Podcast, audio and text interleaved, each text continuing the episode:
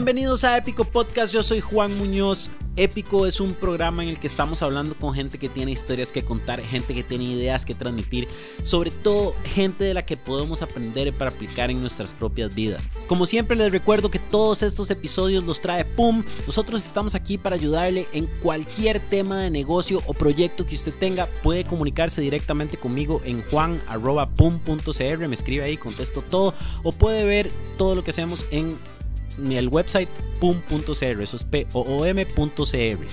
Hoy me fui de paseo, me fui de excursión, me fui hasta el este de la ciudad de San José. Viajé durante una hora y pico en carro solo porque quería hacer este podcast en el lugar donde tenía que hacerlo. Y es que el otro día conocí a, Melissa Quiroz, eh, hija de Doña Gaby, hermana de Nenis Quiroz y hermana de Mariel Quiroz, hija de Don Jorge y todos como familia tienen un emprendimiento que se llama Hija de Tigre. Bueno, no quiero decir todos como familia, porque en realidad fue un proyecto que comenzó Doña Gaby hace muchos años y después Nenis y Meme se metieron a ayudarle y crear una marca real, de verdad, que tuviera un espacio físico real y ahí es donde entra el trabajo de toda la familia.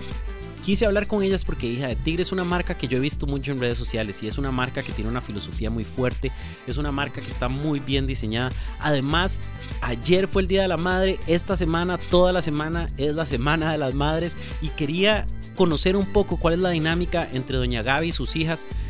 Quería conocer la historia de una señora emprendedora, quería conocer la historia de dos hijas que se apuntan a ayudarle a su mamá en este camino al emprendimiento, quería ver qué lecciones podíamos sacar todos de esa historia, quería, quería ver qué tips podíamos llevar, ya sea para trabajar con familia, para crear una marca increíble o para comenzar nada más. Y creo que la conversación cumplió con todos esos propósitos. Está increíble, escúchenla. Tiene muchísimo de lo que le podemos sacar. No pudo estar toda la familia presente, pero sí estuvimos Melissa, Daniela y Doña Gaby y yo sentados en la tienda de Hija de Tigre. Así que espero que disfruten este episodio, el episodio número 55 con Hija de Tigre, épico. Antes de comenzar con la historia de Hija de Tigre, quería hacerles un pequeñísimo comercial me mandé a hacer unas camisetas que dicen épico. Hay camisetas blancas, hay camisetas negras, dicen épico como en un anaranjado. Están épicas, obviamente, pero me las mandé a hacer porque yo las quería usar, quería como tener un uniforme de trabajo y, no tener que pensar en qué usar y pues creo que épico amarra muy bien todo lo que yo estoy tratando de hacer. Hice más, hice un montón. Entonces, si quisieran tener una camisa de épico, vayan a mi Instagram ahorita que es JJ Munoz o con Z y pueden ver las fotos de esas camisetas y pedir las suyas. Si ustedes escuchan este podcast, si escuchan alguno de los videos que yo he hecho, si leen los artículos, si han ido a alguno de los talleres que yo he hecho, o si nada más les cuadra tener una camiseta que diga épico, porfa, avísenme y pueden tener la suya. Quiero ver cuántos podemos ser caminando ahí por la calle con un épico en el pecho. Entonces, ahora sí, vamos con el episodio. Gracias. Estamos aquí en la tienda Hija de Tigre con Meme, Melissa, Nenis, que más bien no sé cómo se llama formalmente. Daniela. Daniela y su mamá, que tal vez usted se presenta y porque cuando yo hablé con Meme para venir acá a hablar de Hija de Tigre, me dijo, sí, pero sería chiva que estuviera mi hermana. Y después me dijo, no, pero sería más chiva si pudiera estar mi mamá, que es una emprendedora gatísima. Entonces tal vez usted se puede presentar y darnos ahí su, su mini resumen. Ok. Bueno, buenos días. Mi nombre es Gabriela Arroyo. Doña Gaby, más popularmente conocida que sí, así confianza Doña Gaby. Este, bueno, les voy a contar un poquito sobre mi historia. Sí, claro. Este, yo hace muchos años, vayámonos unos 32 años atrás, aproximadamente, sí. exactamente, sí. Entonces, eh, mi profesión es eh, profesora, yo soy profesora de educación preescolar. Entonces, cuando yo terminé, cuando yo concluí con la carrera, decidí ponerme mi propio kinder. Es ahí donde veo la oportunidad, estaba recién casada, entonces cuando uno está recién casado necesita muchas cositas, entonces está uno como que me falta esto, quiero hacer lo otro, entonces vi ahí la oportunidad, se me presentó la oportunidad de empezar a vender colitas colitas para el pelo para las chiquitas. Ok. Entonces yo dije en el kinder, bueno, este, aquí está el mercado. ¿Y eran unas colitas que usted hacía o usted las compraba y las revendía? No, a mí me las traían de Miami. Una amiga mía que traía de Miami, entonces yo dije, bueno, aquí está la oportunidad, voy a empezar a ofrecerles a las mamás. Y entonces empecé a vender colitas y vi que fueron un éxito porque eran colitas muy lindas. Y entonces después se me presentó con, con la misma persona la, la, oportunidad de empezar a vender ropa para niños, porque yo dije, bueno, si vendo tantas colas, ahí en el kinder tal vez pueda hacer que venda también ropa de, de, niño. Y eran unas marcas muy lindas de aquella época que creo que ya ni existen. Y este, entonces empecé también a, a vender ahí y fue, y fue creciendo. Y ya después las mamás me decían, este, ¿y no tenés ropa como para mí? Entonces yo dije, bueno, eh, aquí se me puedo, puedo empezar a ir a Miami tal vez y me traigo una maleta, me traigo dos maletas. Entonces fue así como empecé y este en ese momento ya nace mi primera hija. Entonces sigo yo con el negocio, iba cada cierto tiempo a Miami, ya después no podía traer dos maletas porque ya era poco, entonces me iba me iba con mi esposo, me iba con mi mamá y a todos los traía llenos de cosas, ¿verdad? y entonces... Contrabando este, hormiga, que sí, entonces este... Eh, ya nació Daniela después y entonces yo di, me iba al kinder a dar clases, pero a ella las tenía que dejar con alguien en la casa que me las cuidara. Y entonces empecé a tener ciertas situaciones con las muchachas ahí que, di, que yo me di cuenta que obviamente que no iban a estar mejor que conmigo cuidándolas. Entonces yo dije, de ahí no, definitivamente voy a tener que, que salir del kinder porque, y mi esposo me dijo, en la vida hay prioridades y yo creo que en este momento la prioridad tuya es estar con las chiquitas. Entonces yo le dije, sí, pero yo dije, pero yo necesito seguir de ayudando a la economía del hogar. Entonces, este... Y más que a la economía, tal vez no sé si sentía algo como de realización personal y también sí y el estar con ellas y vivir las etapas de ellas no porque es bonito estar con, los hijos y ver cómo van creciendo pero hay muchas cosas que por el trabajo a veces a uno no se lo permite que te pelees. Yo quería estar con ellas eh, llevar, que llevarlas al kinder que traerlas que las tareas con ellas todas esas cosas. Entonces yo dije bueno ok vendí el kinder entonces voy a dedicarme a traer más ropa de grande entonces ya para para adultas.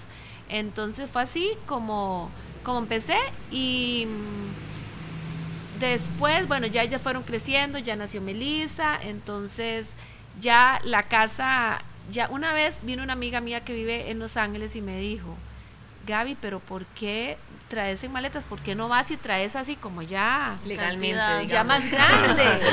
entonces, sí, entonces yo dije, bueno, ya y sí, sí, exactamente, sí. Entonces yo dije, me dio como un poco de temor, pero yo dije, de ahí no, tengo que hacerlo. Si no lo hago, no me voy a dar cuenta si me va a resultar o no. Entonces, este, lo hice y ya cuando ya, o sea, empecé que traía, no sé, cierta cantidad, ya después era más y más, hasta que ya en algún momento la casa se llegó a convertir que ya parecía la casa tienda, ¿verdad? sobre todo cuando yo viajaba, que era, si apenas yo viajaba, las clientas venían entonces era como una semana que, que en mi casa... no era casa, se, volvía, se volvía como en un almacén de ropa. y no había, la sala de música de mi papá, no había privacidad. y era closet, y llegaban las La sala, yo facturaba, yo hacía las facturas, hacía Era un desastre, pero era un desastre bonito. Sí, sí, entonces... entonces en eso Dani dijo, mami, yo quiero estudiar diseño de modas y Melissa publicidad. Yo siempre he respetado siempre lo, que ellas, esas decisiones, entonces yo dije, perfecto, vos quieres estudiar publicidad, Daniela, la mayor es médico, este, entonces cuando ya Daniela se graduó, es, las chiquillas me dijeron, mami, ¿y por qué no nos ponemos una tienda? Y yo dije, ay, es El resumen de una hora de podcast en los primeros tres minutos. Igual, o sea, aquí lo, lo, interesante es ese sabido, es cierto. este Y ahora vamos a entrar un poco en, en, digamos, cómo fue montar esa tienda y todo lo demás.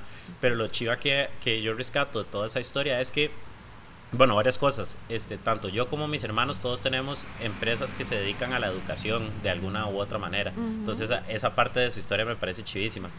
Además que hay un montón de gente que va a Miami y trae cosas para vender, pero lo hace esporádicamente y entonces qué bien, me entró una harinilla, puedo echarme unas birras o una cosilla extra, ir a la playa el fin de semana y lo dejan ahí. Usted lo vio como, como una cosa que iba a seguir haciendo, o sea, era importante y me imagino que había toda una logística detrás de eso.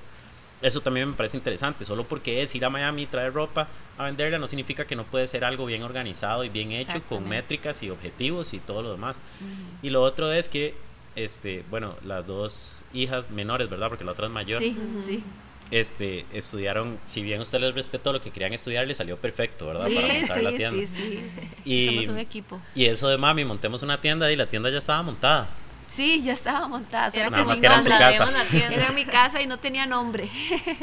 Sí, chivísima. Y este, ¿cómo, por qué ustedes dos, las hijas, decidieron involucrarse tanto en, en eso? Porque muchas veces, digamos, mi papá es abogado, mi hermano gemelo y yo a nosotros siempre se nos inculcó ser abogados.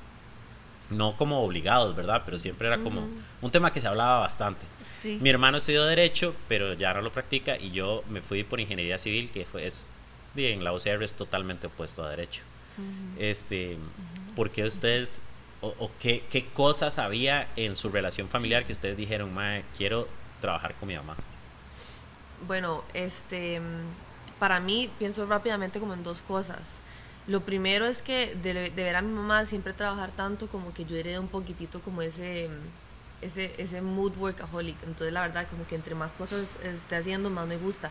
Pero realmente esa no es la más importante. La más importante y la razón por la cual me encanta involucrarme tanto en Hija de Tigre es como poder aportar un poco al sueño de mi mamá. O sea, mi mamá me dio como la educación toda la vida y ahora yo más bien con la educación que ella me dio y o sea, suena como súper tonto, pero did, con el inglés y con todo lo que yo pude aprender gracias a ellos, ahora yo con ese mismo conocimiento y con la U como un boomerang regreso y más bien la veo convertirse ya como en una eh, super pro, eh, emprendedora, negociante y para mí eso es como 100% gratificante. Y por eso es como que yo aunque este no sea mi trabajo oficial, entre comillas, yo siempre tengo tiempo para algo de la tienda, siempre. Eso me parece chivísima. Yo siempre hablo con mis hermanos y con otra gente acerca del el concepto de ser un equipo. A veces ese equipo es la familia, a veces es otro equipo, ¿verdad? No importa. Pero muchas veces, y, esto pasa mucho en Costa Rica, yo creo, la gente quiere hacer su propia cosa. Entonces el carajo que trabaja en una empresa dos años y dice, ah, no, yo puedo hacer esto. ¿Y por qué voy a recibir un salario de este mes si yo puedo ir y ponerme lo mismo y, ganarme toda la plata yo? En vez de decir, bueno, construyamos algo juntos todos y todos nos vamos para arriba. En mi familia siempre, fue, siempre ha sido así. Nosotros nos vemos todos los domingos y todos los domingos vemos a ver cómo apoyamos el negocio de uno el del otro y el del otro. Así es. me parece genial esa idea y ojalá los que estén oyendo eso sientan algo. No tiene que ser necesariamente familia, porque tal vez no trabajan en, cosas parecidas, pero, pero sí que se busque un equipo que, en que todos se puedan apoyar. Exacto.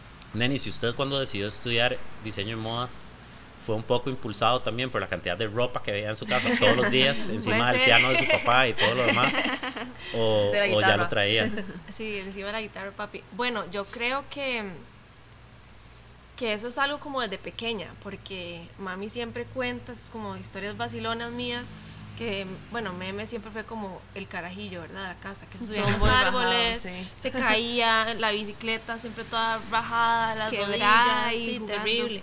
En cambio yo era como, me levantaba así con cuatro o cinco años y agarraba como mi ropa y yo decía, ok, me quiero poner esto con esto con esto. Y mami, Dani, pero no te puedes poner un vestido y zapatos de charol todos los días. Y, mallas. y yo me enojaba, yo decía, no, pero yo quiero vestirme así. Entonces, yo creo que desde pequeñita tal vez trae como un poco el chip, pero ya como ya fui creciendo y bueno, desde toda la vida vivimos como a mami con la ropa y todo, entonces como que yo siempre le ayudé un montón.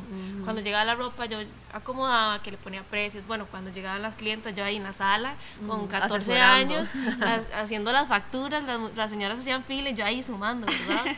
sí.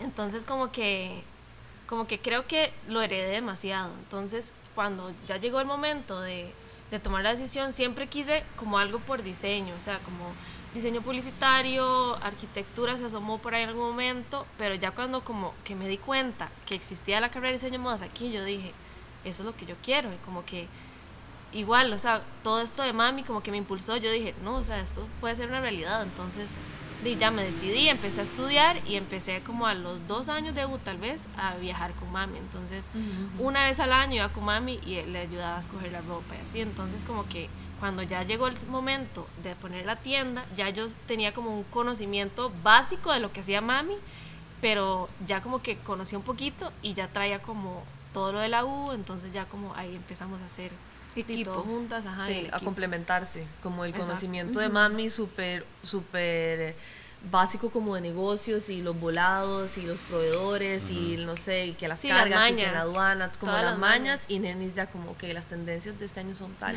y Melissa con que son sus propias mañas, ¿verdad? Cada una tiene sus mañitas que aportan al, tema. Que son las cosas que no se aprenden en la U al final del día, porque en la U le enseñan a a cerrar un. Ni, siquiera le enseñan a cerrar caja a final del día, pero digamos, eso, el toque de con que háblese con tal carajo que está en aduanas para que nos ayude con eso. Esas cosas no las enseñan en la U y ustedes recibieron esa educación desde que tenían, desde carajillas. Desde que ellas se acuerdan que existen. Doña Gaby, ¿y usted, usted cree que, no sé si alguien tal vez le ha hecho esta pregunta o no, si alguna vez lo ha pensado, pero usted en, en su, digamos, educándolas a ellas, ¿Usted conscientemente les, les fue enseñando, digamos, acerca de negocios y de ese tipo de cosas? ¿O usted cree que fue un, tema así nada más de osmosis que ellas fueron... Vieras que directamente no, pero tal vez de una forma indirecta de ellas verme toda la vida haciéndolo. Pero yo nunca, o sea, mi, mi intención nunca fue esa. Pero yo digo que, se, que uno de con el ejemplo, seguro ellas de estarme viendo a mí, eso, eh, por ahí es donde lo pienso, más que todo Claro. Porque, digamos, sí, igual, Mariela Mayor me dijo, quiero estudiar medicina, que fue la primera, sí, está bien. Si Melissa me hubiera dicho, quiero estudiar, no sé, agronomía, por decirte algo, entonces igual lo hubiera respetado, igual lo hubiera respetado. Entonces nunca les quise, este, como forzar nada, ellas, ellas solitas, pero vieras que sí, fue un, hacemos un equipo interesante. Sí, al final del día yo creo que todo eso que uno agarra de los papás, aunque aunque uno no lo vea, ahí, ahí está. Inclusive la, su, su hija mayor, que es doctora, tiene que tener muchas características de ustedes ahí metida. Igual ella ayuda aquí, ¿verdad? Ah, sí. Mariela es súper trabajadora. Mariela es súper trabajadora y ella me dice, y yo vacilo porque me dice, mami, yo no tengo que trabajar de doctora, si quiere puedo ir y voy a la tienda. Yo le dije, claro, perfecto. Y ella viene y ella es muy meticulosa, súper ordenada. Entonces vieras que también, si ella, cuando ella tiene sus tiempos libres, ella nos viene a reforzar en temporadas altas. Sí, porque mi papá es abogado y mi hermano tiene una empresa de educación y yo, bueno, hago varias cosas, pero entre ellas está trabajar con emprendedores. Al final del día, ahora ya estando más viejos, digamos, yo tengo 34, mi papá tiene, ¿qué dijimos ahorita? 62. 62, años. Este, nos, nos comenzamos a dar cuenta de, los, de lo iguales que somos. O sea, al final del día, nuestros, nuestros proyectos, a pesar de que uno es un bufete de abogados y otro es una escuela y otro es una consultoría, el trato o lo que le tratamos de dar a nuestros clientes termina siendo básicamente lo mismo. Y la manera en que vemos las cosas es súper parecida y eso no puede ser coincidencia, ¿verdad? No, eso es sí como la educación también, ¿verdad? Que te, que te dio tu papá o a tus hermanos, entonces todas van como por, están como en la misma página. Ok. ¿verdad? Antes de comenzar a hablar de, del, del tema que tiene que salir por rigor, que es de manejar relaciones laborales con relaciones familiares. Heavy, heavy. Que es heavy. Este, es bastante. Hablemos un poco más de hija de tigre. Entonces, este, ya doña Gaby nos contó su historia de cómo comenzó, o sea, cómo se dio la idea de que Neni llegó un día y le dijo que montaran la tienda que, que ya existía básicamente, nada más que le dieran forma, digamos. Este, eso fue hace seis años. Seis años. Seis años, en diciembre se cumplen seis años, exacto. Sí, hace seis años estábamos en el proceso de corre-corre para abrir. Sí, exactamente. Pero eso tiene una anécdota muy, muy hay una anécdota muy divertida que yo sé que mami me va a regañar, pero yo creo que es una gran lección para los emprendedores. Mami, contemos lo de la lotería, por favor, vea la cara. No, de ahí sí, contarlo si querés, no, no, no Mi abuelito es rajado jugador de lotería. Pero, o sea, pero heavy. Y el Yo creo que todo el mundo tiene uno de esos en la familia, ¿verdad? Un abuelito, un tío abuelo. El papá de mi mamá. Así. Pero es que no solo es lotería, es muy rajado porque de esos señores que chances, tiempos. Tiene una suerte increíble. El cupón de la teja lo recorte, lo manda, se pega una moto, o sea, cosas así. llama y Se, llama, se pega una computadora, ese tipo de personas. Demasiada suerte tiene. Y bueno, tiempo atrás, hace seis años, este, estábamos un domingo en mi casa y nada más escucho un grito en el segundo piso. Y era mi hermana mayor. Pega un grito y baja corriendo así. Nosotros, ¿qué pasó? Ma? Alguien se murió. Y ella también como que siempre le gusta jugar lotería.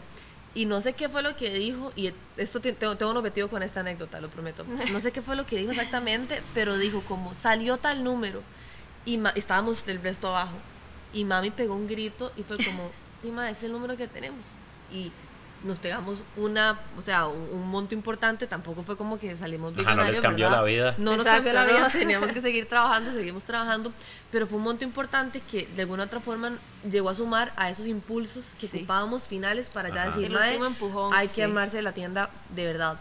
Y yo creo que la enseñanza de eso es que cuando hay emprendimientos o emprendedores, como que muchas veces el destino te va a poner oportunidades en la vida.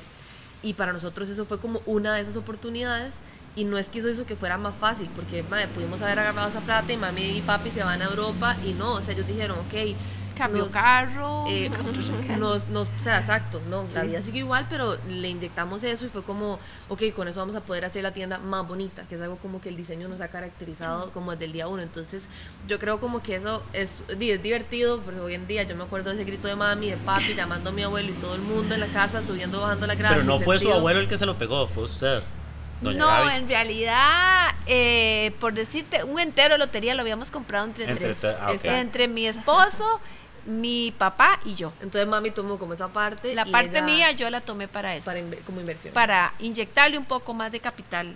Bueno, eso que vos decís, meme, de, de, las oportunidades que se presentan y que y como que el destino las pone enfrente, es, sí es importante, pero otro tema interesante es que, si bien, como vos decís, se pudo haber agarrado esa plata para cambiar el carro, para, no sé, hacer la piscina que siempre han querido tener en el jardín o lo que sea. el rancho. Este, mucha gente desaprovecha las oportunidades que se ven. Unas son obvias y, y están a plena vista, como pegarse la lotería. Y hay otras, digamos, la gente que tiene un trabajo de 8 a 5 y de 5 a 10 de la noche no hace absolutamente nada. Esa es una gran oportunidad que la vida les presenta de decirle, aquí hay 5 horas más de su vida para que se duerma a las 10 de la noche como una persona, digamos, que se duerme muy temprano. Aquí hay 5 horas más de su vida que usted puede aprovechar para hacer lo que usted quiera, lo que le dé la gana. Y la mayoría de la gente o ve Netflix o... Estoy de acuerdo. ¿verdad? Como era yo antes, que también lo que hacía era que me iba a arenas ahí en escaso de echarme unas vibras, porque qué más iba a hacer después de las 5. Y después uno se da cuenta, no, esto es una oportunidad. O sea, no es pegarse a la lotería porque no es plata inmediatamente, pero el tiempo es plata. El tiempo, obvio. ¿Verdad? Entonces, eh, eso, eso me parece chivísima. Busquen esas pequeñas oportunidades que, que pueden tener. ojalá se peguen la lotería y si, y si la pegan, seguro fue por suerte de este programa y me llaman y me dan una comisión. y a mí también. Y a mí también. Pero, pero si no, busquen a dónde tienen un poquito de plata que podrían ahorrar. Tal vez es salir a comer menos entre semana, tal vez es aprovechar el tiempo que tienen este, antes de dormirse, las dos horas que tienen antes de dormirse, incluso después de que jueguen con los chiquitos que tienen o lo que sea, o los sábados o los domingos. Pensar este, siempre en el mañana. Pensar siempre Eso en el mañana. Eso es lo que yo siempre, yo siempre pienso, no sé, desde de toda la vida yo siempre pienso en el mañana, ok, hoy tengo esto, pero vamos a ir, no, no, yo siempre pienso, hay que guardar, hay que ahorrar, yo siempre les digo a ellas, ahorren, guarden, uno siempre tiene que pensar en el futuro. Y también, pues obviamente de la mano de Dios, como invertir y dar el siguiente paso cuando uno sabe que tiene que hacerlo, porque nosotros sí tenemos como ese mindset demasiado de crecer y de crecer con su tiempo y con su medida responsablemente, pero sí nunca quedarse en la zona de confort. Sí, genial. Entonces, cuando ustedes, bueno, se pegaron la lotería y ya se hicieron la fiesta que tenían que hacer al respecto, este, cuando comenzaron a pensar ya en la tienda física como tal, porque sé que este es un tema grande, en Costa Rica hay muchos emprendedores que son este, de este tipo, digamos, de bienes y servicios que lo que buscan es como un local comercial este, y les da miedo, pero les da miedo el overhead, bueno, porque todas todos los meses tengo que pagar una cierta cantidad de plata en el alquiler, en la electricidad, en la luz, en todo lo demás. Este, ¿Cómo tomaron ustedes la decisión de a dónde comenzar, cómo comenzar? ¿Qué, qué fue lo que buscaron, digamos, al principio? Yo, Juan, durante muchos años estuve buscando local comercial, así te puedo decir muchos años. Como unos cinco, seis como unos cinco años. y pues yo decía, no, este no es, no, este no es. Eh, y yo hablaba mucho con Dios.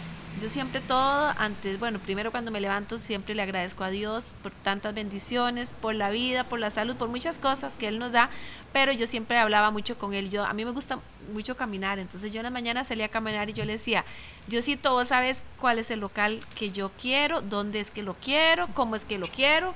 Yo hice un trato con él y eh, yo le decía, bueno, aparte de eso, no va a ser mi tienda. La tienda va a ser tuya, yo lo que voy a hacer es administrarla. Y un día pasé por aquí, por carretera vieja, y estaba empezando a hacer unos locales comerciales y yo dije, este es no sé, algo me llegó y yo dije, este es. Entonces yo llegué a la casa y les dije a las chiquillas, vieran que están haciendo un local y me queda, nos queda, o sea, en son siete minutos de la casa, súper cerca. Entonces me, este, hice el contacto con la gente y estaba apenas en construcción. Hasta me dieron la opción de escoger, me dijeron, bueno, escoja cuál quiere de los seis que se están construyendo. Entonces yo me paré al frente del local y yo me quedé así viendo y yo dije, bueno, este, el del centro, por el parqueo, porque no tiene estas graditas que van a incomodar. Ahí estuve yo viendo varias cositas y yo dije, este. Entonces ahí ya hicimos el contrato del local. Pero no es este en el que estamos ahorita. No, no. Ese estábamos 100, estábamos 100 metros antes de llegar aquí. Ah, bueno, casi en el mismo lugar. En este tenemos un año y un mes. que yo creo que esa anécdota también es muy interesante porque a veces creemos que tenemos que tenerlo ya. Lo que sea que queremos hacer, tenemos que tenerlo ya en este instante. Entonces termina la gente consiguiendo un local que ya sabe que probable o que no tiene mucho tráfico o que no es el que sintieron que era el correcto o que hay que meterle mucha plata o que no es lo esencial y terminan teniendo que casarse con ese este local por mucho tiempo. Y además para comenzar hay que invertirle plata y que a menos de que lo pueda dejar en obra gris pero a nosotros nos pasó con el gimnasio que tengo yo con mi esposa. Este el primer el primer este nos acabamos de pasar de local. El primer local que tuvimos durante dos años y medio no era el que tenía que ser o sea, lo hicimos funcionar y nos ayudó mucho para comenzar. Pero si tuviera que repetir la historia otra vez, me esperaría, los, aunque fueran cinco años, encontraría, o sea, me esperaría a encontrar el que tenemos ahorita. Haber tenido ese que es el que tenemos ahorita. Que ese salió de, de pura guava, de pura chiripa. Un día pasamos y está eso, no, pasémonos ya inmediatamente, pasémonos ya. Sí, sí, sí. Y nos pasamos en dos meses. Sí. Este, pero siento que la que, que esa presión, usted no tenía presión, usted No, yo no tenía, inclusive Dani en algún momento, sí, inclusive Dani a veces yo la sentía como que se enojaba porque a veces ella me decía, pero mami, la tienda, ¿y qué? Pero mami, la tienda, es que ya yo le dije a un local y usted, pero eh, Dani pasaba y veía algún local, entonces tomaba el número y yo llamaba, yo le decía, no, es que todo el mundo me decía, pero yo decía, no, es que ese no es, no, es que ese no es, y, y hasta que llegó el que era, es en el tiempo de Dios, como lo acabas de decir vos hace un rato, a veces uno quiere las cosas ya, entonces las fuerza, pero no, es en el momento en que Dios, ya él tenía dispuesto ese local para mí, él sabría, él sabía por qué, porque ya yo había hecho un trato con él y él me estaba dando este, entonces yo dije, es este. Porque yo le dije, Dios mío, si este es el que me vas a dar, abrime puertas y si no, igual me las cerrás. Y se me fueron abriendo y abriendo y abriendo. Entonces yo dije, no, definitivamente. Ahora sí. Y también en ese momento, cuando mami vio ese local, paralelamente yo estaba ya terminando la U, yo estaba haciendo mi tesis. Entonces todo fue como amarrándose demasiado porque en el momento que me senté a tomar como la decisión del nombre, como Meme ya estaba como también terminando publicidad, fue ahí el chispazo del, del nombre Hija de Tigre porque, o sea, como que mi proyecto de graduación fue como una colección, ¿verdad? Eh, o sea, es como una colección ahí que nos a desarrollar en la U, pero tiene que ser una marca, o sea, ya una marca funcional. Entonces, nació de mi, de mi proyecto de graduación, pero ya como que tomó demasiada forma y demasiada fuerza con la tienda y fue cuestión de, de medio año tal vez. Sí, eso me parece chivísimo porque de hecho cuando comencé a hablar con Meme para hacer este podcast me lo dijo como tres veces que el nombre hija de tigre era porque el dicho, ¿verdad? Hija de tigre sale pintada en este caso. Y hablando con ustedes solo este ratito, esto se nota a la legua. O sea, y esas marcas son las más chivas, las marcas que representan algo, se representa a la gente que está detrás o a la gente que se está sirviendo. Me parece genial. Pero entonces hablemos un poco más de, de esa marca, de hija de tigre. Este porque doña Gaby me preguntó más temprano que dónde conocía la tienda y yo creo que siempre, siempre la he estado viendo en redes sociales y siempre ha tenido un factor de diferenciación. Para mí, eh, eh, a lo externo, se ve que el diseño claramente es algo muy importante en todo lo que sale en, redes sociales y todo lo demás. El diseño es algo muy importante, que es algo que, que es difícil de mantener. Y lo otro es que siempre hay como, al, como imágenes de mujeres fuertes. O sea, hace poco hicieron algo con mujeres fuertes, que me acuerdo específicamente que salió Diana, la, muchacha de Pulse, Diana Zuleta, que estuvo en el podcast también. este, entonces tal vez ustedes me cuentan un poquito cuál es la filosofía detrás de Hija de Tigre. Sí, bueno, este, como decía Nenis, el nombre nace de, de, esa herencia, ¿verdad? Hija de tigre sale pintada, pero obviamente este, cuando estábamos usando el nombre yo dije, man, no le vamos a poner hija de tigre sale pintada, o sea, es como sea para limón, y sillón, o sea, nada que ver tampoco. pero hubo una época en que se usaban nombres así, todos largos y hipsters. bueno, yo soy más como de, no sé, soy, eh, eh, por mi formación marquetera, soy como entre más sencillo Conciso. Ajá, conciso, sencillo, al grano. Y por eso le pusimos hija de tigre, pero como que yo tenía muy claro que eh, si bien es este, esta dinámica familiar nos representa y está como muy pregnada en los valores de la, de la, de la empresa, yo no, no creía conveniente como traducir esa historia familiar al público, por una razón, por la visión como que nosotros tenemos de crecer. O sea, la verdad que eh, tener como esta visión de que, ay, que en el estudio de diseño de modas por mami, hija de Tigre sale pintada, em, como que no lo, veía, no lo veía una buena historia marquetera a largo plazo a nivel ya como mundial. Entonces traducimos eso a lo que es como eh, nuestro consumidor, como mujeres seguras de sí mismas, mujeres que la ropa no las define, sino que nada más ellas eh, simple y sencillamente tienen claro quiénes son, a detrás de qué van, cuáles son sus sueños, un norte como súper claro.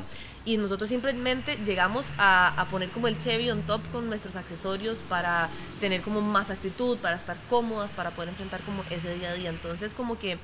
Em, el, la figura del tigre refleja como fortaleza y por eso es que como que llevamos el hija de tigre ya a nivel comercial a hacer un statement más como de un estilo de vida y un tipo de mujer. Que son las mujeres que son las hijas de tigre, que es como nuestro consumidor. Obviamente esto hay que construirlo y lleva muchos años para que la gente realmente entienda cuál es el, el feeling de una marca y por eso es que tuvimos o desarrollamos esta estrategia con eh, que al fin y al cabo es una estrategia de patrocinios, pero es una estrategia de nuestras hijas de tigre. Entonces, ¿qué es lo que nosotros identificamos o intentamos hacer? Lejos de tener como a cinco modelos perfectas y preciosas, pero que tal vez no tienen esos sueños y esas metas, identificamos a mujeres talentosas costarricenses que creemos que reflejan a la marca hija de tigre. Entonces, por ejemplo, tenemos a Daniela Rodríguez, que es la cantante de Mal Ella es una hija de tigre y bueno, tal vez antes de entrar como a los ejemplos, este, la relación es muy sencilla, nosotros las apoyamos con ropa cuando lo necesiten o tal vez ellas patrocinios. o si tienen un evento chivo o una entrevista, vengan y Neni les da como toda la asesoría o cuando nosotros más bien ocupamos algo de ellas, entonces sí, es como una relación en ambas vías, es súper bonito porque entre todas nos apoyamos. Entonces tenemos a Dani, que es la cantante de Malpaís, que es una mujer dentro de un grupo de cinco o seis hombres. este, entonces la verdad, pues hay que tener actitud este, para poder tener un, rol así. Ella ha tomado como también el rol de, cantante principal. Tenemos a Diana Zuleta, que bueno, es única en lo que hace en Costa Rica. Eh, maneja una empresa con Nico, con su esposo, y la verdad nos parece una crack en tecnología. En el esposo, dice el esposo, exacto, el esposo, socio. Nico, este, entonces, bueno, Diana refleja lo que es una hija de tigre, o sea, manejar una empresa de tecnología en Costa Rica, cuando a veces uno no entiende lo que hace Pulse, es increíble. Tenemos a Debbie, que también ha llevado a Debbie Nova, ha llevado la música a nivel de Costa Rica a nivel mundial. Eh, Bake It Fit y Mi Mapa, que ellas este, pues, tienen un, un estilo de vida súper saludable, son fuertes, seguras de sí mismas. Em, bueno, hemos trabajado, colaborado mucho con Maya también, que ella pues tiene como su blog con su ideología muy clara, muy segura de sí misma. Em, ¿Y quién se me está olvidando? Ah, bueno, Mariana, Mariana Blanco, que ella tiene un blog que lo, se lo recomiendo a todos, se llama Así Crecemos Blog. Ella es una mamá eh, súper joven, tiene, Mariana tiene como 28 años y tiene una, una chiquita preciosa, Sara, como de 10 años y, Bueno, sí, gigante. O sea, es que es altísima. Es súper grande, sí. Pero es una mamá soltera que trabaja, que tiene un blog, que, o sea, aprovecha cada minuto de su tiempo para hacer algo, lo que decías vos. Es a las 10 de la noche en vez de ver tele, la mamá está como generando la estrategia de su, de su blog. Entonces, como que tenemos a este montón de chicas que representan a la marca y nos ayudan a llevar el mensaje de que nuestro consumidor es un consumidor, son, son mujeres súper seguras de sí mismas, con metas y sueños claros y que van detrás de eso. Me encanta porque más que sí, e, esa estrategia sirve para mercadeo, como vos decís, es una historia súper mercadeable, pero más que eso es una oportunidad de fomentar valores y principios que creemos que cierto público tiene que tener, en este caso las mujeres. Y todas ese, todo ese tipo de marcas a mí me fascinan. De hecho, cuando Paz y yo comenzamos el gimnasio, que es solo para mujeres, al principio yo lo vi como una buena movida de negocio porque en, el spot, en la zona donde queríamos estar ya habían muchos gimnasios y queríamos diferenciarnos de alguna manera. Paz tuvo la idea, yo dije, genial, porque vamos a ser el único, solo mujeres. Ya a nivel de negocio, a nivel de mercado, a nivel de modelo de negocios, eso puede funcionar muy bien. Pero lo que he visto a través de los dos años y medio, casi tres que tenemos de estar operando, es lo increíble que sucede cuando uno tiene eso en mente, no, no solo el, el, modelo de negocio, sino fomentar principios y valores que uno quiere fomentar en la gente. Entonces vemos mamás que llegan con sus hijas y ya les están enseñando que hacer ejercicio no necesariamente es para hacer talla cero o tener cuadritos, es, para, es porque uno puede aprender un montón de cosas y porque se pueden hacer más fuertes y porque se puede crear una comunidad súper rica que se apoye entre ellas. En fin, es súper chiva y esa es una de las cosas que yo creo, doña Gaby, que más llaman la atención en, para, la, para hasta hombres o gente que no está cerca que se ve en redes sociales, ¿verdad? Eso, eso queda súper claro, o sea, de eso no hay ninguna duda que Hija de Tigre es una marca que apoya a mujeres en general. Sí, y vos sabes, Juan, que eso es súper válido y es como muy romántico tenerlo en la visión de marketing, pero es súper importante que eso baje también al producto en la tienda. Claro. Y aquí cualquier persona que viene de cualquier este estilo, gusto, altura, o sea, siempre van a salir súper contentas con algo. O sea, aquí hay para, para, para todo tipo de mujer. Sí, no se puede quedar solo en una historia bonita para, para tele o radio o redes sociales. Tiene, que, tiene que permearse en el, en el servicio. Exactamente. Inclusive con el personal que tenemos, el, las muchachas, las colaboradoras que tenemos, este, tenemos dentro de ellas dos que son madres solteras, eh, tenemos estudiantes, me encanta eso, me encanta apoyarlas a ellas porque sé que, que son luchadoras, que les cuesta, que, que están haciendo un esfuerzo por educar a sus hijas, a las muchachas que están estudiando igual, entonces ahí yo siempre les doy la facilidad de, horarios, me acomodo con ellas. Claro. Este, porque también cuando se han ido, las muchachas de aquí es porque ya van, digamos, a, ya terminaron su carrera, entonces ya tienen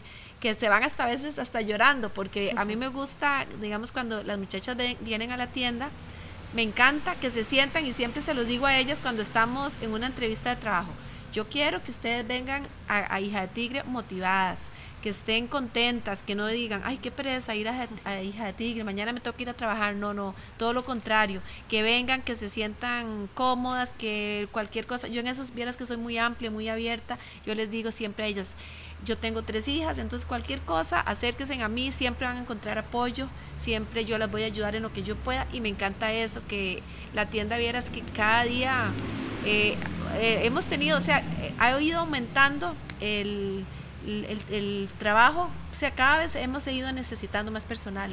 Entonces eso me encanta, apoyar a las muchachas, estudiantes, a las mamás, en este caso, las que tenemos ahora, me encanta. Y vieras que hacemos un equipo, las chiquillas también que tengo, porque siento que ellas se sienten... Parte de la familia. A mí, a mí, o sea, alguna de ellas me ha dicho, doña Gaby, es que yo veo en usted una persona que si usted tiene que coger una escoba, la coge, que si tiene que limpiar una ventana, que si tiene que cobrar, que si tiene que marcar, y a mí me encanta. O sea, el hecho de que yo soy aquí, digamos, por decir así, que la jefe, a mí eso no me limita. Eh, a veces ellas están, más bien ellas salen corriendo y me dicen, pero doña Gaby, yo lo puedo hacer, porque yo vengo y traigo la escoba y yo barro y si tengo que cobrar y si tengo que marcar, o sea, me encanta, es que, a mí me apasiona lo que yo hago. Esa es la manera de liderar y además de crear un equipo fuerte, que vean que no es la jefa que nada más dice, ustedes abren a las 10 de la mañana y yo paso un par de veces durante el día y las regaño. Cero. A ver cómo está, no, aquí estoy yo también barriendo. La primera que llega y la, la, última que se va de mami. Sí, yo siempre que es el, legítimo dicho además de el que quiere una tienda que la tienda, ¿verdad? Sí, Yo creo que mucha gente no entiende eso. Lo había escuchado. mucha gente no lo había escuchado. No, y también un día estos escuché uno que me llamó la atención, el, el ojo del amo engorda la mula, algo así me dijeron. No entendí de que si estás en la tienda, si está viendo la mula, vas a estar, vas a estar viendo qué está fallando. si hay algo, algún detallito, alguna cosita. Y eso es clave. Hay muy pocos negocios que uno en realidad puede nada más contratar a una gente y tenerla ahí y, chequear una vez a la semana cómo está yendo. No se puede, sobre todo cosas como una tienda que además es servicio al cliente. Exacto. Ustedes más que vender una, una blusa rosada que estoy viendo aquí, ustedes le están dando el servicio a la persona que viene y no sabe qué ponerse o no sabe que esa blusa más bien no le queda bien. Exacto.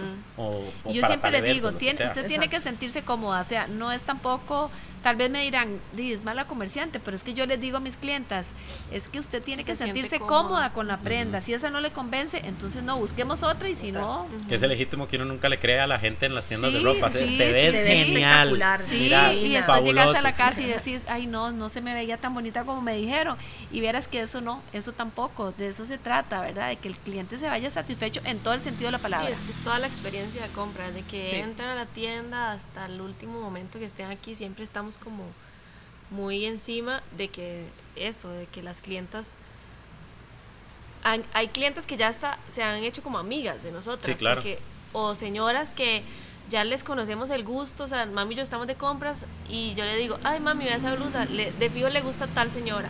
Y la traemos y la señora viene y yo se la enseño y se la lleva. Entonces es muy chiva, como que ya la vamos conociendo, aunque viene mucha gente, como mami y yo la mayoría del tiempo, más mami está aquí arriba, ya le conocemos el gusto y ya como que tenemos una relación con, con las clientes, ¿verdad? Entonces vienen, desde que entran ya sabemos que mira, llegaron estos aretes, yo sé que a vos te gusta, bla, bla, bla, y o sea, eso es como muy chiva, como ya tener esa relación con el cliente y ya las chicas que trabajan con nosotros, como dice mami, ya tenemos como un súper buen equipo y ya ellas también como han aprendido. Han aprendido, de ajá, de sí, esa... que al fin y al cabo es como parte del ADN de la tienda, o sea, el servicio al cliente es súper importante. Yo creo que también mucha gente no se toma el tiempo de transmitirle esas ideas a, la, a los colaboradores. ¿verdad? Ok, usted lo que tiene que hacer es cobrar, se cobra así, este, las cosas valen tanto y ya, pero no se, no se preocupan por hacerles entender esa visión que ustedes tienen y al final cualquier persona que esté aquí este, ayudando es un reflejo de la marca. Y si no se sabe, digamos, si no tiene un poquito de esa pasión, nunca va a tener la misma que tienen ustedes, o tal vez sí, pero es más difícil. Pero si no tiene un poquito, si no la entiende, por lo menos, si no entiende qué es lo que los clientes quieren, si no entiende que no es nada más venir y comprar una camisa, sino que reciban apoyo. Este, eso, eso es difícil. Y la mayoría de los emprendedores a veces como estamos tan ensimismados en resolver el problema, el problema eh, del momento, ¿verdad? ¿Cómo hago para que este producto funcione? Eh, no vemos todo lo demás. La gente, además de que necesitar que ese producto funcione, necesita unas cosas antes y necesita unas cosas después, ¿verdad? Y eso me parece chivísimo. Entonces, ¿para dónde va Hija de Tigre? Bueno, en el corto, bueno, mediano plazo tal vez. En el corto plazo yo creo que es importante siempre mantener súper sana y exitosa esta tienda, que es como nuestro flagship o la primera tienda en el mediano plazo eh, abrir una en el, en el, en el oeste de la ciudad, ahorita nosotros estamos en Pinares. Y pues nos ha ayudado muchísimo a, consolidarnos, pero sí hay gente que o nos escribe por Facebook o, viene y es como, madre, vine hoy porque fin de semana, pero en serio urge que, que abra una bueno, otro lado. Exacto, yo vine hasta acá hoy, que yo vivo en el completo este porque quería grabar con ustedes, pero si no, yo nunca vengo a este lado.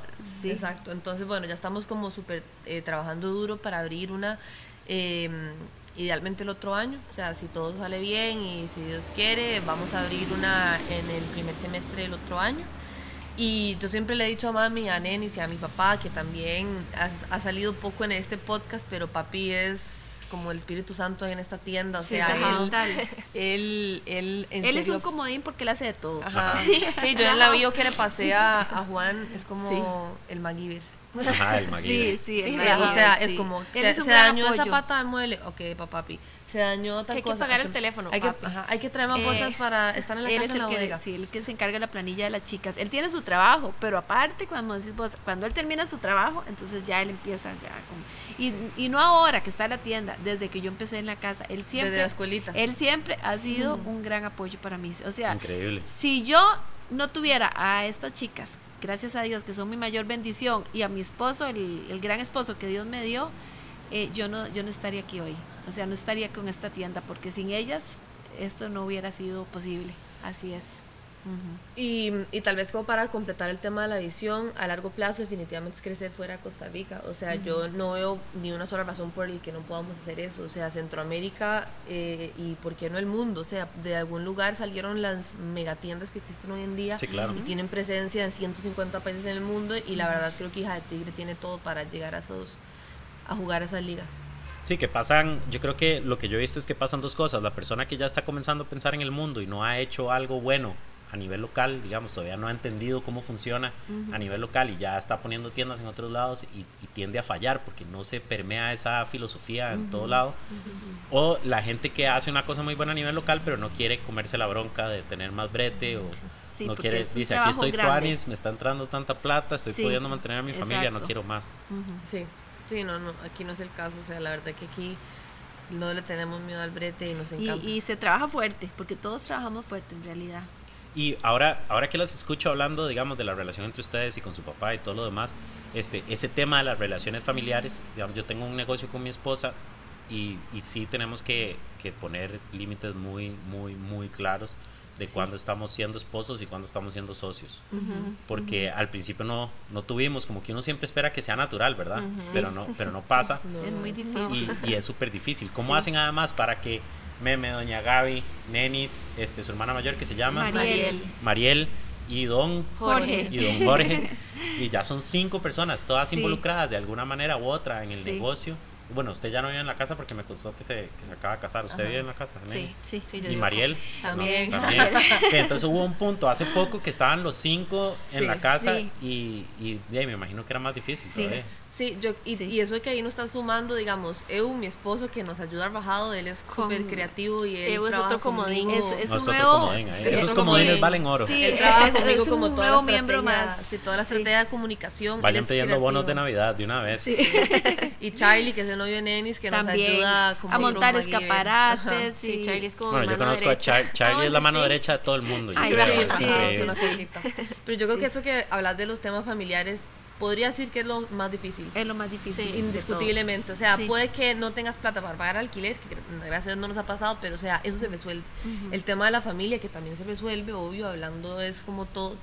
Se, llega a resolver, ha sido lo que más nos ha costado. Porque, bueno, primero que todo, mami y nenis son mamá-hija también. Entonces, eh, trabajan demasiado acá y se van a la casa y, pues naturalmente pueden que sigan hablando de eso. Y las dos tienen un carácter súper fuerte, aunque no parezca más dulcita, no. Doña Gaby está toda dócil aquí, pero parece que, es una tigresa de verdad. Totalmente. No, es que tienes que tener disciplina y muchas cosas para poder salir adelante. Entonces yo siempre le digo a Dani, Dani, separemos, porque si tendemos Sí, cuesta mucho, la verdad. Mucho a, a, pelear, es la verdad, a discutir, pelear no a discutir. Y es que ella tiene su forma de hacer las cosas y yo también tengo la mía. Cada una tiene su ritmo y entonces yo le exijo a veces y ella, pero mami ya, pero mami. Y yo, pero es que yo lo quiero, ¿ves? Entonces eh, yo siempre le digo, separemos porque para mí, y ellas lo saben y siempre se los digo, y día a día, para mí lo más importante es la familia. Y yo, ¿qué puedo hacer yo? Con un montón de tiendas, pero si mi familia está desunida. Eso no es lo que yo quiero.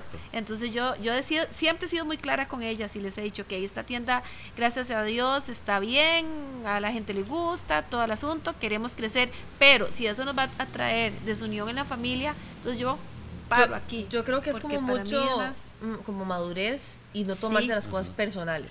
Eso, no tomarse las cosas personales que son de trabajo y, y, y, cuando, y cuando son cosas personales no meterlas al trabajo. Exacto. Hay que separar totalmente. Nosotros hemos tenido varias reuniones así en la sala de la casa, intensas, casos cerrados, así mal. Pero creo que hay que pasar por ahí para aprender, porque todas esas cosas de que no tomarse lo personal, eso es mentira que uno nace con de la noche a la mañana. O sea, tal vez yo lo tengo porque yo desde los 19, 18 años trabajo afuera de mi familia. Entonces como que para mí recibir una regañada y que a los cinco minutos ya todo esté bien es completamente normal. O sea, o, llamarle yo la atención a una persona que trabaja conmigo, pero no, no se tiene por qué enojar cinco minutos después, ok, entonces ¿qué pasó con aquello? Tal vez eso como en familia no se, no se tiene ese chip. o sea, si mami regaña a nenis en, o le llama la atención en ámbito laboral, Nenis tal vez en el pasado se lo pudo haber tomado como mi mamá me está regañando por algo que no hice y que piensa porque ella no sabe que Lo mismo que si lo hubiera limpiado el cuarto. Pero, pero, pero vieras, Juan, que no es fácil. No, no, Porque, por ejemplo, yo vengo y le digo a Daniela, Daniela, y ella me, me contesta que yo a veces le digo, ¿usted le contestaría así a un jefe en otro lado? Ah, yo le digo eso a mi esposa cada rato. Y, ella, y ella me dice, sí, le digo, yo no creo porque ya te hubieran despedido. Ajá, claro. Así le digo, no creo porque ya te hubieran despedido. Porque yo le digo, Dani, aquí soy, siempre se lo digo, Dani, aquí soy su jefe y en la casa soy su mamá. Es súper difícil. Es muy difícil, es difícil. no es fácil, pero es, como dice Mel, Mel, es más que todo de de, de, uno meterse ese chip, porque igual, o sea, uno llega a la casa y es, ok, aquí es mami, no es mi jefe, entonces como tal vez dejar un poco de lado desde el trabajo y ver como más la, la relación de familiar, pero es difícil, es súper difícil. Yo a veces cuando tengo que hablar con Paz de algún tema que sé que puede ser como complicadillo, le digo, es soy Juan socio ahorita. ahorita soy Juan socio, porque nosotros no somos, somos socios. Entonces, hoy soy Juan, ahorita soy Juan socio. Y ya después puedo ser Juan esposo, todo lo que usted quiera, y Juan mejor amigo, y Juan lo que usted quiera. Pero en este momento soy Juan socio. Y ayuda a un toque, aunque uno no crea, porque ya entonces uno dice, ah, bueno, Juan socio, cambia un toque el chip. Sí, sí, voy, a, a, seguir ese consejo. Demasiado. Sí, tal vez les puede servir. Pero, y si, y si es súper complicado, y, y a todo esto que hemos estado diciendo que es complicado, no es para que la gente se le dé miedo hacer negocio con familia, sino que tome las precauciones necesarias. Pero a mí me hace sentir muy feliz tener un negocio familiar. Ah, Porque si yo voy a pasar todo ese tiempo y voy a estresarme y voy a invertir y voy a todo lo demás que sea con mi esposa y no con, con alguien más, ¿verdad? o, para alguien más. O para alguien más. a veces le digo, paz, nosotros nos vemos, no nos vemos todo el día, pero sí nos vemos varias veces durante el día porque trabajamos juntos. Hay parejas que se que se dicen adiós a las 6 de la mañana y, se vuelven a ver a las 8 de la noche. Y con sueño y chao. Y con sueño y chao. Y eso es válido, no es que no sea válido, pero yo prefiero, si voy a estar casado, tener un poco más de contacto al día. Claro, al principio fue mucho contacto al día, entonces ahí tuvimos que agarrar y, darnos unos espacios también. Sí, pero, sí, sí. Pero sí creo que es válido. Parte de... Chicas, llegó la hora de la famosísima ronda relámpago. Eso es este, para los que no han escuchado, nos están escuchando la primera, por primera vez, son las mismas cinco preguntas que yo le hago a todos mis invitados. Entonces ahí podemos ver cosas. Me pueden responder como una unidad, como familia, o me pueden responder por separado. No son preguntas difíciles, pero sí van a tener que pensar un poquito. La pregunta número uno es, si pudieran compartir con todo el mundo que nos está escuchando algún artículo, libro, video o algo que sea valioso para ellos, ¿qué sería? Yo tengo una respuesta. Eh, respondan, respondan por separado, no importa. Em, bueno, yo, yo no sé si ya Melissa se lo leyó, que se lo presté hace como un mes. Ah, ya sé cuál. Eh, un libro que se llama Girl Boss, de Sofía Moruso, que es como la fundadora de Nastigal. Bueno, cuando yo pienso en Hija de Tigre, pienso en Nastigal. Yo sé mucho de Nastigal porque Nastigal fue una de las primeras empresas, digamos, de, de productos normales, entre comillas, que, que tuvo algo que ver en Silicon Valley yo no estudio mucho de emprendimiento y de Silicon Valley, es la historia de, Sofía ha sido como muy como muy contada y muy, muy, famosa. Sí, es súper gata y el libro se llama eh, Girl Boss. Y sí, yo lo recomiendo porque, o sea, cuando yo lo leí yo decía, esto es demasiado aplicable para cualquier negocio, o sea, para cualquier emprendedor, porque no es solo moda, no es solo ir a comprarse los zapatos, porque ella dice como es mejor tener la plata en la billetera que en los pies. O sea, como este tipo de decisiones que uno, que uno a veces, que uno a veces le cuesta un poco.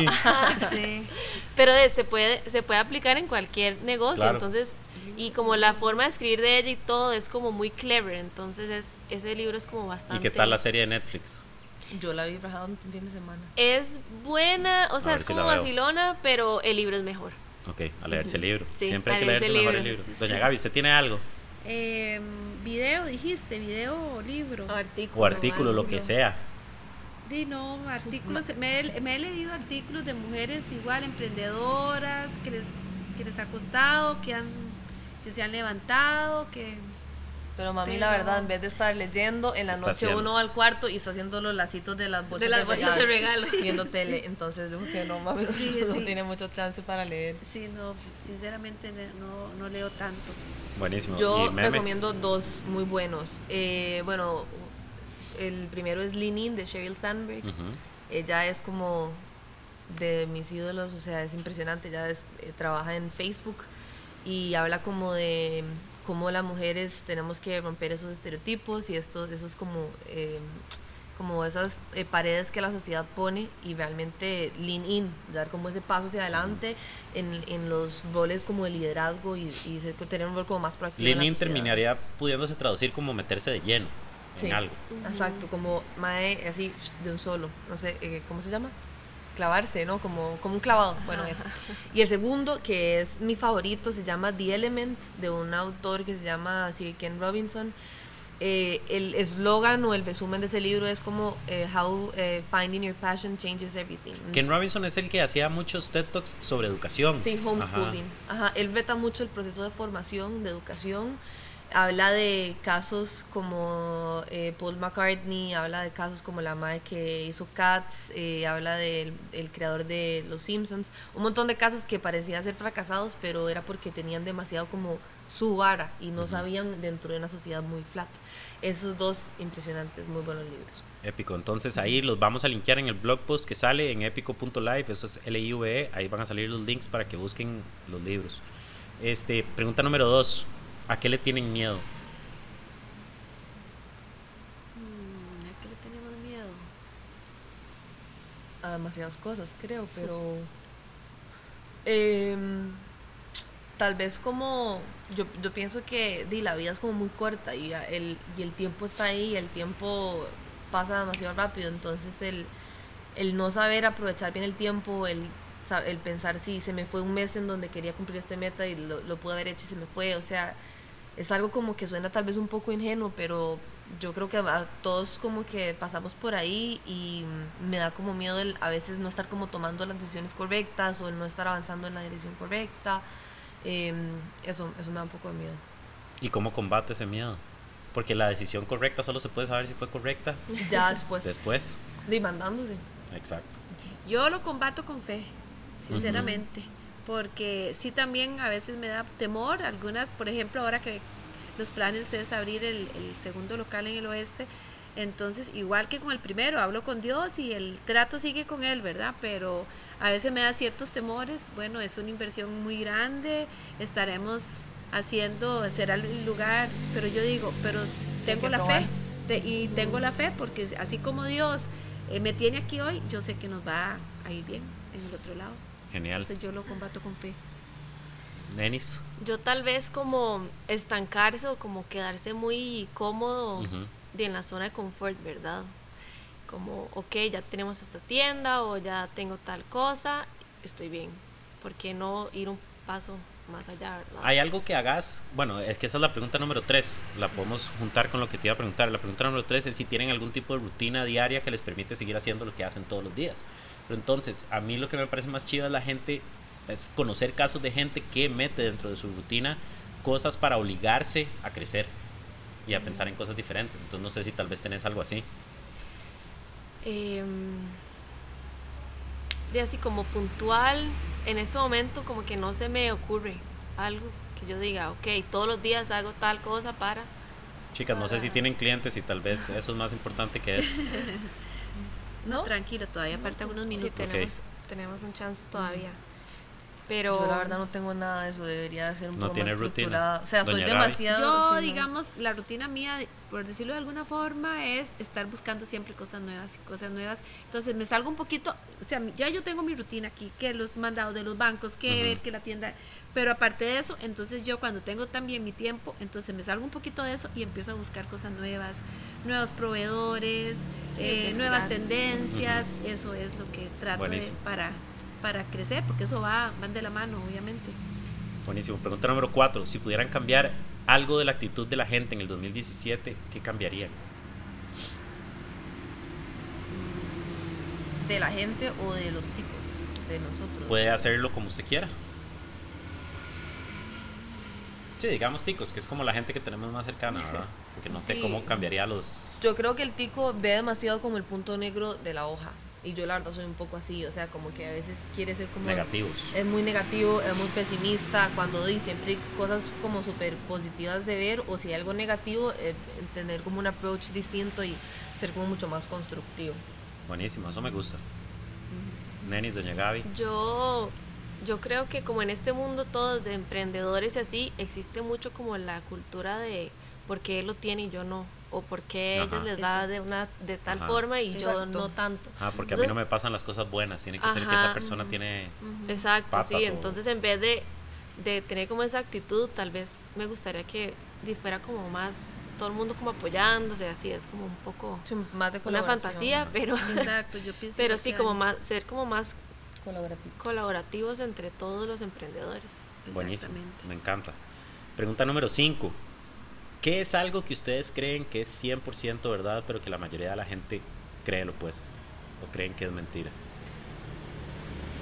Y yo pienso que hay una verdad absoluta y es que todo siempre va a salir bien, todo sale. O sea, de que yo trabajaba en mi primer brete como asistente ejecutiva de cuentas en Garnier, eh, todo salía. O sea, y eso lo veía como en, en, una cosa muy pequeña, pero en cosas grandes, o sea, todo va a salir bien. Uno tiene que ser como demasiado positivo y tener claro que, que todo va a salir bien. O sea, independientemente de uno eh, tenga demonios internos o haya gente envidiosa o haya malas vidras, todo siempre va a salir bien. Sí, ese es un concepto interesante. Yo me acuerdo que mi amigo Ignacio, si me está escuchando, en el cole siempre decía, mae, al final todo sale. y eso era porque no estudiaba para los exámenes. Y pasó, y pasó. Y pasó, sí, yo creo que no, súper bien no. Pero, pero pasó. Sí. Pero también yo siento que sí, tiene razón. O sea, al final, no, no sé si yo diría al final todo sale, pero al final las cosas no son, no, no va a pasar cosas tan malas como ustedes, como usted cree que van a pasar. O todo sale en el sentido de que no tal vez sale como la tienda ideal, pero sale una enseñanza. y de eso construyo para mi siguiente proyecto, así sucesivamente. Sí, las cosas, las, las cosas malas, por decirlo entre comillas, malas experiencias, todo, yo siempre les digo a mis hijas y a las muchachas que trabajan aquí, a nuestras colaboradoras, esto fue una experiencia y de esto aprendemos. De, listo, apunte y vámonos. exacto. Nenis, ¿algo que aportar a esa última? Yo creo que mm, algo que no todo el mundo piensa, pero es demasiado cierto y nosotras somos un ejemplo de eso, es que, al final, como me dijo Jime la última vez que vine a Becky Fit, lo que se hereda no se hurta, o sea, hija de tigre sale pintado, siempre vamos a tener algo de nuestros papás aunque uno diga, yo soy demasiado diferente a mami, pero, pero algo, algo, algo traes. Yo me considero tan diferente a mis papás y cada vez, cada día que pasa digo, más soy mi mamá. Exacto, soy mi papá. exacto. Uno dice algo es como, uy, acabo de sonar como mami, igual. Entonces yo siento que todo el mundo es como, ay, no, no, yo fijo no voy a ser así, pero al final de cuentas todos lo traemos y, y es súper chiva porque es enseñanza y sabiduría. Bueno, me parece genial este ya tenemos unos, unas clientas de hija de tigre ansiosas en la puerta por venir y comprar la tienda entera.